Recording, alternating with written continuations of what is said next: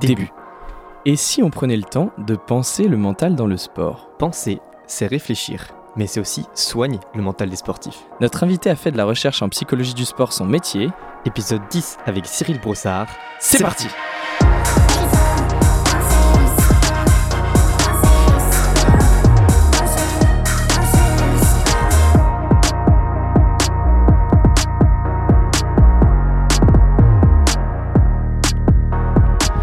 Bonsoir et bienvenue à toutes et à tous dans Penser le sport, l'émission qui pense Avec un E, et qui pense avec un A. le mental dans le sport. Nous sommes Léo et Kevin, étudiants en psychologie du sport à Brest, et aujourd'hui, on s'intéresse à la prise de décision dans le monde sportif.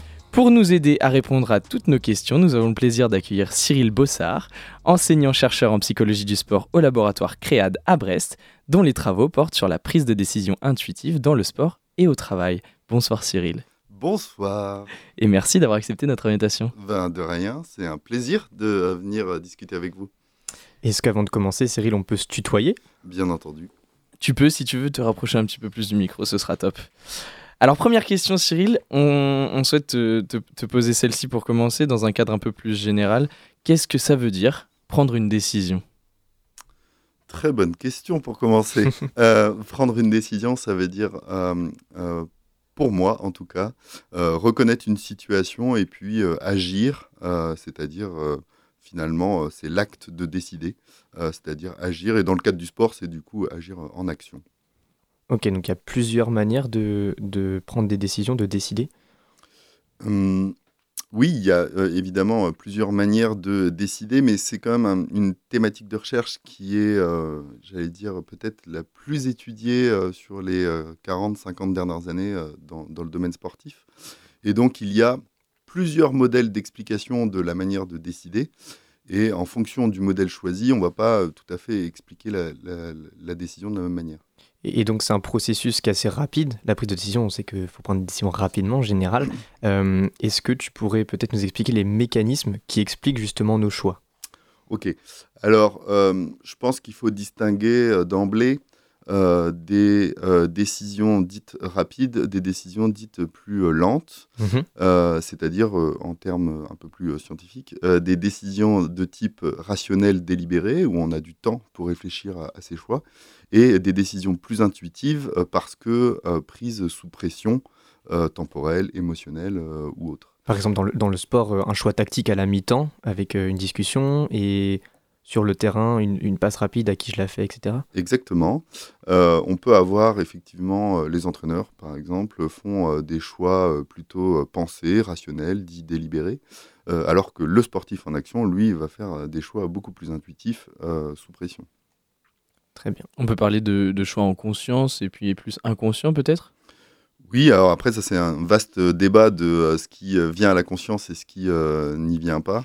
Euh, on peut le dire comme ça, oui, effectivement, Euh, même si finalement les techniques qu'on utilise pour comprendre comment les sportifs prennent des décisions euh, visent justement à ramener à la conscience euh, des choses qui ne l'étaient pas.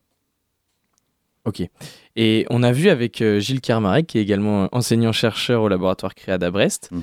euh, dans l'épisode 6 qui portait sur l'apprentissage, que l'apprentissage implicite permet d'apprendre par la répétition. Est-ce que ça s'apprend de prendre une décision? Est-ce que ça peut s'apprendre? Et si oui, est-ce que ça se fait par la répétition, par l'échec ou par d'autres moyens? Mhm. C'est une vaste question également qui est bien, bien sûr abordée dans, dans- dans les sciences du sport hein, et plus particulièrement la psychologie.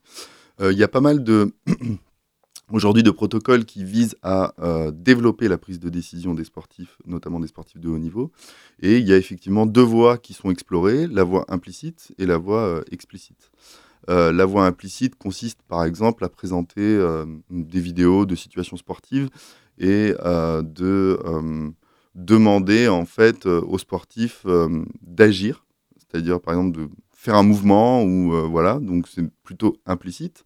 Euh, et euh, les protocoles plutôt explicites vont demander d'expliciter le choix, c'est-à-dire ce que tu aurais fait, quelle est l'option que tu vas prendre, est-ce que tu aurais pu prendre d'autres options, etc.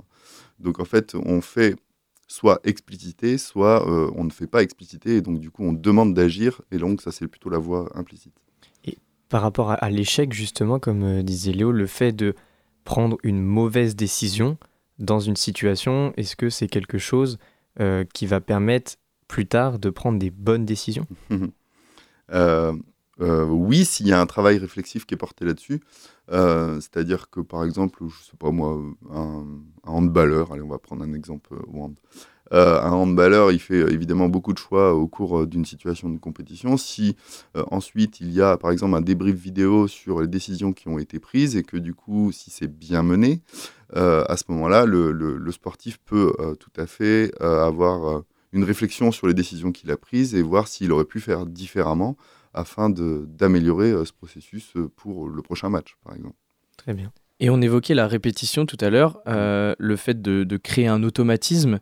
Et, donc les sportifs vont parfois agir de manière un peu mécanique. Mmh. Euh, est-ce que la dimension émotionnelle, c'est un enjeu dans la prise de décision Oui, c'est un enjeu euh, très actuel d'ailleurs. Euh, on ne sait pas trop, en tout cas chez les sportifs dont enfin ce qui me préoccupe, on ne sait pas trop si en fait la décision elle est un petit peu décorrélée de la prise de décision ou alors si l'émotion elle fait partie intégrante de la prise de décision.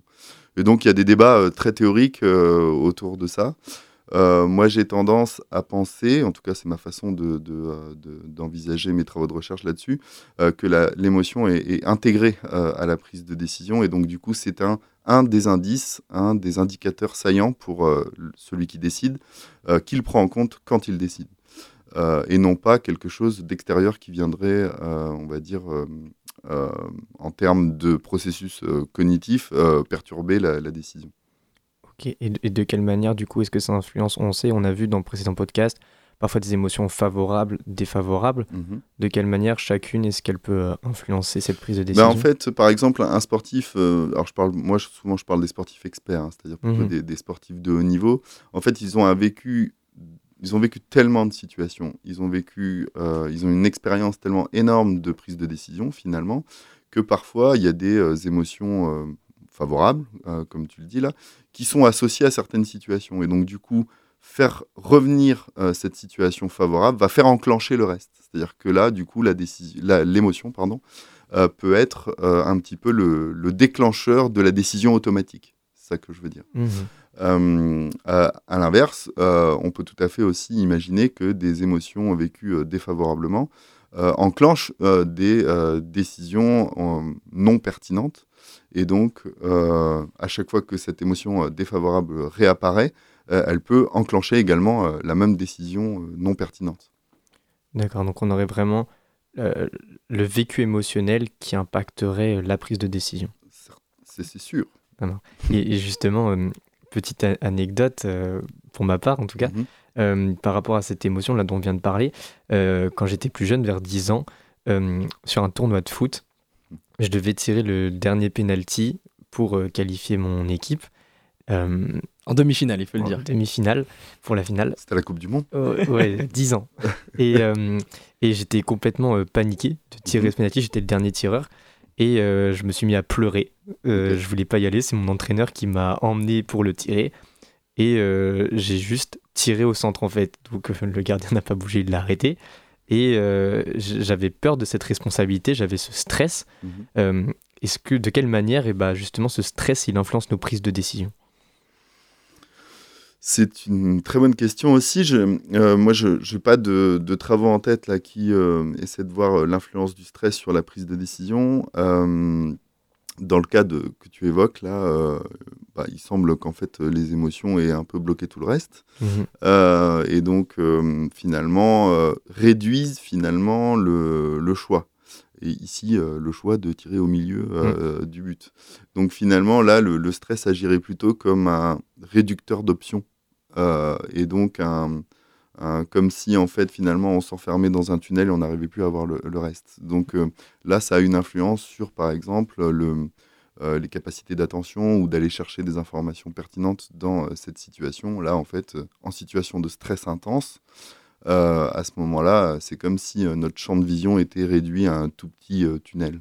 Mmh et donc, ce qui pourrait expliquer le fait de ne pas réussir à, s'ouvrir pour euh, aller marquer ce penalty euh, correctement.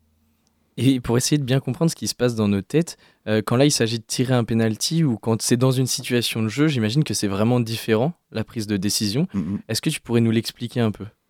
En fait, euh, sur un penalty, par exemple, euh, il y a du temps avant de, par exemple, se rendre sur le point de penalty, de le positionner, etc. Donc c'est quand même un processus assez lent. qui est aussi un peu standardisé, c'est-à-dire un peu fermé. La tâche à réaliser, là, elle est assez circonscrite, mmh je dirais. quand on est en situation, j'imagine un, un, footballeur, par exemple, prenons un meneur de jeu numéro 10, là, qui est au milieu du terrain, euh, il vit des situations euh, bien différentes puisqu'en fait, euh, il y a ses partenaires qui sont autour de lui, ses adversaires, c'est un, environnement extrêmement dynamique. et donc là, les travaux montrent plutôt que les joueurs prennent des décisions à partir de la reconnaissance de configurations spatio-temporelles. C'est-à-dire que c'est une configuration d'éléments qu'ils reconnaissent dans la situation et qui leur permettent de prendre une décision. Euh, ce qui est bien différent du coup du euh, tir au penalty qui est euh, où on a le temps en fait d'explorer son environnement largement. On revient un petit peu à, l'expérience vécue et emmagasinée au, fil de la carrière. Exactement. Là, si on revient sur ces, habiletés un peu fermées, tir au, au, but en foot ou en handball, des choses comme ça, il y a beaucoup de travaux qui sortent là-dessus. Mm. Est-ce que toi, tu pourrais nous expliquer ce qui est mieux peut-être entre avoir déjà sa décision en tête avant de partir, justement sur ce temps que tu as de disponible, ou alors peut-être euh, quelque chose que tu ferais à chaque tir? Mhm. C'est quoi la meilleure décision à prendre Peut-être si Alors là, en fait, moi, je, n'en sais rien. Euh, je ne sais pas euh, quelle est la, meilleure décision à prendre. Moi, les cadres que j'utilise évoquent plutôt que la meilleure décision, c'est celle qui est satisfaisante pour celui qui la prend. Mhm. Et donc, il n'y a pas de décision optimale. Euh, la décision elle est satisfaisante pour celui qui la prend dans le contexte où il euh, le réalise. Et donc, euh, en fait, il n'y a pas véritablement de, vérité sur ces questions-là. C'est-à-dire qu'en fait, peut-être qu'un un joueur au foot, pour reprendre cet exemple du penalty, il va avoir toujours le même schéma. Et donc, si ce schéma est, il est satisfaisant pour lui parce qu'il est en réussite, il va probablement l'appliquer quasiment systématiquement. Euh, alors que d'autres vont être plutôt sur une, des décisions plus euh, adaptées systématiquement au contexte. Et donc, euh, si c'est satisfaisant de s'adapter systématiquement au contexte pour la personne qui prend la décision, alors c'est la meilleure décision à prendre. Mhm. Est-ce que tu es en train d'expliquer qu'une décision, une prise de décision qui serait intuitive, qu'on sentirait bien, mm elle est plutôt bénéfique, plutôt meilleure qu'une autre? Alors ça, les travaux sont très clairs là-dessus sur euh, les euh, sportifs euh, élites ou haut niveau. quand on fait des, par, des, par, exemple des situations expérimentales où on compare des novices avec des, experts, les premières options qui sont prises par les experts, celles qui viennent tout de suite à l'esprit, sont toujours les meilleures.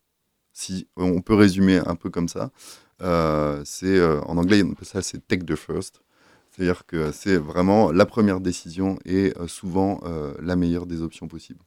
Et, par rapport justement, euh, je reviens peut-être un peu sur mon anecdote, mais au fait aussi que j'ai la responsabilité des autres, mhm. comment ce facteur-là social, il va influencer justement cette prise-là parce que j'ai pas eu cette, cette intuition, moi, de me dire c'est ça que je veux faire, je veux tirer. Non, mhm. c'est d'abord la pression des autres qui est venue me perturber. Alors euh, ça, c'est un autre euh, champ de recherche, en fait, euh, qui pourrait lier finalement la prise de décision individuelle avec, comme tu appelles ça, l'influence sociale, ou en tout cas le, le fait qu'on joue en équipe et qu'on n'est on pas seul, on porte mhm. cette responsabilité. Et donc là, je dois dire que finalement, les travaux sont un peu émergents là-dedans. Il n'y a pas encore de stabilisation sur comment on peut finalement parler de décision collective. Euh, là, pour le coup, c'est une modalité de décision un peu particulière. C'est plutôt l'influence du collectif sur la décision individuelle. Et il y a d'autres modalités qui pourraient exister. Et on est aujourd'hui dans les travaux de recherche, plutôt dans le sport en tout cas, euh, à des débuts de réflexion sur ces questions-là. Très bien. Donc on se rend compte finalement qu'il y a différents facteurs, que ce soit les émotions, le stress, euh, même l'environnement social qui peut jouer sur nos prises de décision. Ouais, ça nous permet de un peu mieux comprendre la prise de décision. Merci Cyril pour ça déjà. Je rappelle que tu es enseignant-chercheur en psychologie du sport au laboratoire CREAD à Brest et tes travaux portent donc sur la prise de décision intuitive dans le sport et au travail. Tes réponses nous permettent d'un peu mieux comprendre ce qu'est la prise de décision et on verra par la suite euh, quels outils on peut mettre en place pour favoriser et pour entraîner même cette, cette prise de décision. Avant ça, on va écouter Lee Light de Melissa Lavo avec Oxmo Puccino.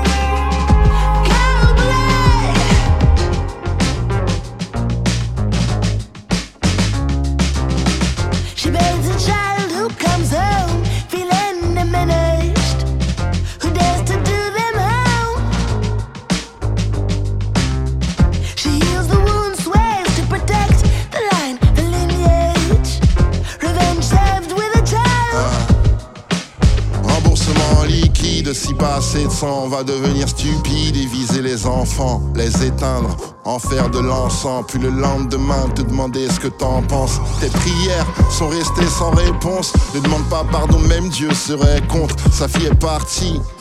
On va te faire un dessin, ton sort est jeté. Depuis l'heure du décès, l'auto, justice est prônée. Et ça maintenant, à la hauteur, on connaît aucun châtiment. Ton âme sous la tempête, la colère d'une mère. Il y a quelques dettes que l'on paie sur terre. Tu vas déguster la glace à la loi du talion. La haine enchaîne dont tel maillon. Brûler ton maillot et tu seras dedans. La vengeance ne résout rien, mais on sera content.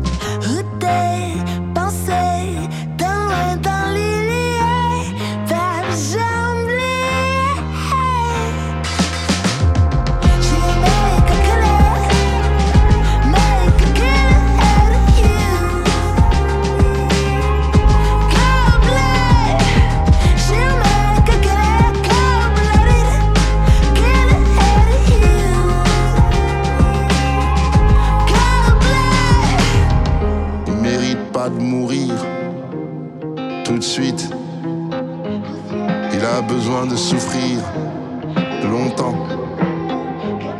Aimer de sang-froid quand le chagrin s'évapore. Les larmes restent à la porte. Les larmes restent à la porte.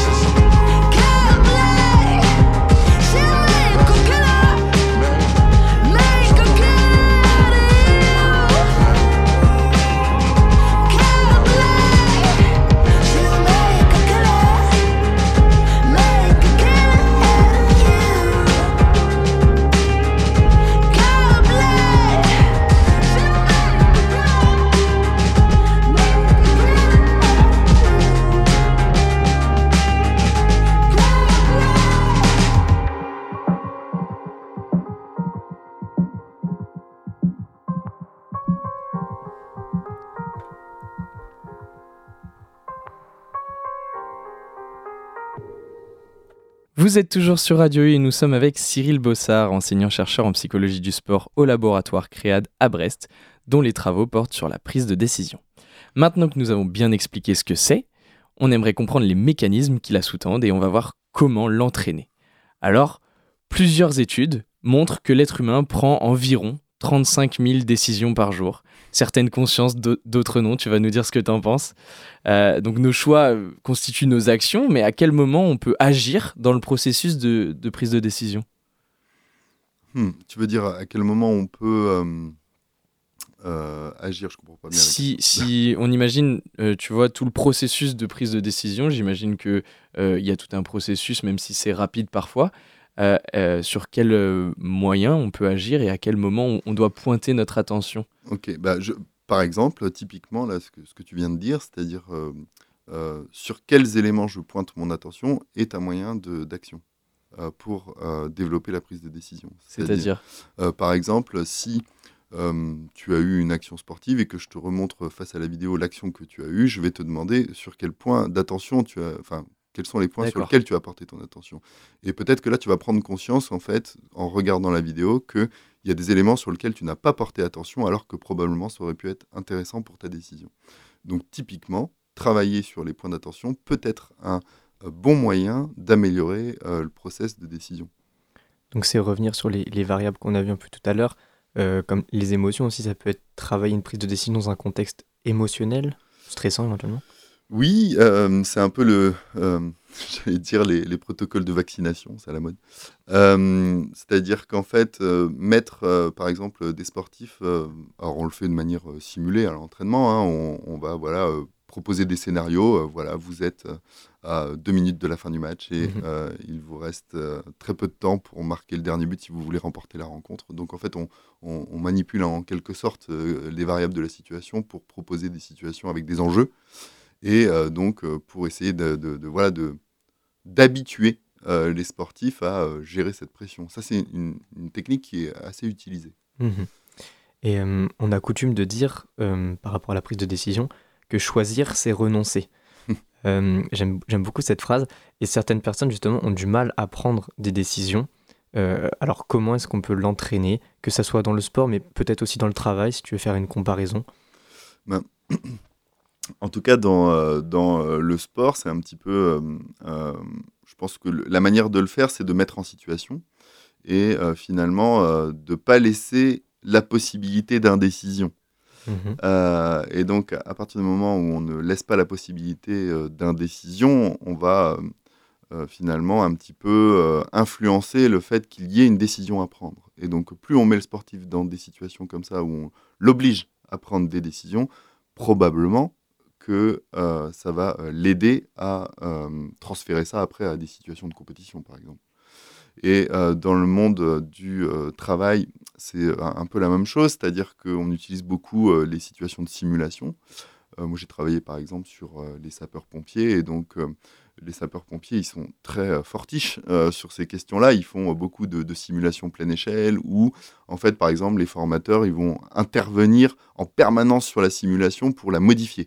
Donc ils vont dire, ah là, tu l'as pas vu, mais là, en fait, il y a une autre victime qui s'est rajoutée. Donc en fait, ils rajoutent de la complexité ou de la difficulté euh, dans les situations de simulation un petit peu pour euh, forcer, entre guillemets, euh, la personne à prendre des décisions sous pression. Et donc du coup, cette, cette immersion dans des situations de simulation où on force un peu les choses permet de développer la prise de décision et, on l'espère, la prise de décision dite intuitive, rapide. Et tu parlais de, de situation d'indécision. Est-ce que tu peux donner un, exemple dans lequel euh, on aurait, on pourrait pas prendre de décision? Alors, ou, alors un exemple qui, qui, forcerait la prise de décision, au contraire? Bah, euh, L'exemple du penalty est pas mal, euh, mhm. puisque finalement, tu dois le tirer ton penalty. Mhm. tu dois prendre une décision. Tu sais, où est-ce que tu tires Voilà. Euh, donc ça, euh, on voit bien que c'est euh, une situation à choix forcé. mais on voit bien aussi, dans l'exemple que donnait Kevin tout à l'heure, que ben, parfois il y a les fils qui se touchent et que finalement, on prend une décision de tirer au milieu, mais qui est une décision extrêmement réduite parce que sous stress, sous pression, etc. Très bien. Et on a vu aussi dans un podcast, dans le premier podcast avec Thibaut Kérivel, euh, les mécanismes de l'intelligence collective. Mhm. Euh, c'est quand même assez lié. Euh, alors comment est-ce qu'on peut mieux décider ensemble, justement? Que ça soit, comme tu le disais au tout début, dans des vestiaires, dans un temps informel où on a le temps, ou justement sur le terrain, cette, cette coordination? Alors, sur le euh, comment on peut euh, mieux décider ensemble. Euh, alors, il y a effectivement les travaux sur l'intelligence collective dans les, souvent sur le sport collectif quand même qui mhm. sont exploités, mais pas que. Il y a pas mal de travaux aussi qui s'intéressent à des binômes d'arbitres ou des trinômes quand il s'agit du foot, sur voir comment en fait l'arbitre prend une décision. Est-ce que c'est une décision qui est partagée par euh, euh, ses, acolytes ou alors est-ce que c'est une décision complètement individuelle? En tout cas, c'est souvent une décision sous influence. alors, dans, dans, les équipes sportives, je pense que ce qui est un petit peu contre-intuitif, c'est qu'on imagine qu'il faut que tout le monde comprenne la situation de la même manière. on imagine que tout le monde doit partager des choses parfaitement communes pour que l'on soit efficace collectivement. En fait, les travaux euh, montre pas tout à fait ça. Euh, il n'est pas nécessaire que tout le monde partage la même image de la situation euh, pour être efficace. et d'ailleurs, les sportifs de haut niveau, par exemple, savent très bien délaisser certains partenaires pour être plus efficaces. On en parle justement parfois de situation égoïste, décision égoïste un petit peu, ou décision collective. tu aurais pu me faire la passe, j'étais mieux placé. Comment est-ce qu'on fait cette différence? J'imagine que ça fait des, gros débats, ça. en fait, euh, celui qui prend une décision dite égoïste, finalement, c'est parce qu'il considère que dans cette situation, c'est ce qu'il y avait de mieux à faire. Euh, maintenant, on peut, comme je le disais tout à l'heure, par exemple, revenir sur cette situation à partir d'une vidéo, par exemple, si, la situation a été filmée, et euh, d'essayer de voir avec le sportif et de lui proposer de voir si d'autres options étaient possibles à ce moment-là. S'il prend conscience que finalement, dans cette situation, il aurait mieux fallu faire être attentif à ses partenaires et peut-être euh, prendre une décision différente. À partir du moment où il en prend conscience, probablement que ça va pouvoir l'aider pour la suite. en tout cas, ce que je trouve intéressant aussi, c'est par exemple de confronter cette décision dite égoïste avec l'ensemble des partenaires. Euh, pour que la personne qui a pris cette décision euh, de manière euh, solitaire, on va dire, puisse expliquer pourquoi il l'a fait, ou en tout cas qu'est-ce qui l'a amené à prendre cette décision, afin que les autres comprennent son point de vue. Quand, tu parles de, de, vidéo justement et de filmer, de faire un retour, est-ce que tu parles bien d'entretien d'autoconfrontation, par exemple? Alors, euh, l'entretien d'autoconfrontation, c'est une technique euh, à proprement euh, parler qui consiste à confronter une personne à des traces de son activité. donc, les traces de son activité peuvent être de, différents types. Hein. Si on fait une autoconfrontation sur cette émission de radio, alors on utilisera les traces audio. Mhm. mais dans le cadre sportif, on utilise plutôt les traces vidéo parce que c'est beaucoup plus simple d'utilisation. quand on confronte le sportif à ses, à la vidéo de euh, son euh, action, euh, il prend conscience en fait de sa manière de fonctionner. Et donc, à partir de la technique d'autoconfrontation, évidemment, il y a des questions à poser qui sont, comment dire, particulières. On va lui demander, par exemple, qu'est-ce qui était important pour lui à ce moment-là Est-ce que il porte son attention sur quel type d'éléments, par exemple, ce genre de choses À quoi il pense au moment où il réalise l'action Et donc, c'est une technique qui vise à ramener à la conscience, finalement, la logique d'action de euh, celui qui a pris la décision. Quand on fait ça, et surtout si on le confronte à ses partenaires, les partenaires comprennent comment fonctionne euh, l'autre. À partir du moment où il y a une intercompréhension du fonctionnement de l'autre, on considère que euh, ça va aider au collectif pour fonctionner. Très bien. Merci. C'était très clair. Merci Cyril. ton expertise, on le voit, nous a permis de mieux comprendre la prise de décision, qu'elle soit intuitive ou non, dans le sport, au travail et, les mécanismes qui, la sous-tendent. Avant de terminer, est-ce que tu pourrais peut-être nous expliquer tes, projets actuels? Oh, euh, j'ai beaucoup de projets. les plus importants euh, peut-être. Actuellement. Euh, alors sur la prise de décision, puisqu'on est sur cette thématique, en fait j'ai des projets qui tournent autour de l'utilisation de technologies de type eye tracking, c'est-à-dire suivi du regard, en fait, euh, il y a tout un, pan de recherche vraiment très important en sciences du sport qui s'intéresse au suivi du regard des sportifs, euh, euh, mais la plupart du temps en situation expérimentale. Or, moi, ce qui m'intéresse, c'est les situations réelles de compétition. Et donc, on essaie de voir comment on pourrait coupler ces protocoles-là de suivi du regard avec des situations réelles. Alors, je ne vous cache pas que le challenge est difficile. Euh, Surtout à haut niveau. Voilà. Euh, donc ça, ça m'intéresse euh, bien. un autre lien qui m'intéresse beaucoup aussi, c'est le lien entre les prises de décision intuitives et la créativité. C'est-à-dire à quel moment on peut parler de, créativité finalement quand on prend des décisions, ou est-ce que finalement il n'y a que très peu de créativité chez les sportifs de haut niveau? C'est une question, à mon avis, qui va m'occuper un petit peu. Euh, un autre lien euh, aussi qui me préoccupe, mais vous en avez déjà parlé, c'est le lien entre décision individuelle et décision euh, finalement collective ou mhm. intelligence collective. Ça, c'est les mécanismes d'influence entre les deux m'intéressent beaucoup. un autre lien, c'est le développement de la prise de décision, hein, c'est-à-dire comment on pourrait aujourd'hui proposer des programmes de formation qui développent ces capacités-là. Et aussi un lien qui m'intéresse, mais qui est un peu plus méta, on va dire, c'est qu'aujourd'hui, euh, on se rend compte finalement quand même dans euh, la détection de talent dans le sport de haut niveau qu'on se base beaucoup sur des données physiologiques, physiques, etc. Et très peu sur des données de type cognitif comme la prise de décision. Et donc du coup, je pense que c'est un, un, challenge assez intéressant d'aller voir, par exemple, pour détecter des talents, non pas sur leur qualité physique, mais plutôt sur leur capacité à prendre des décisions mmh rapides.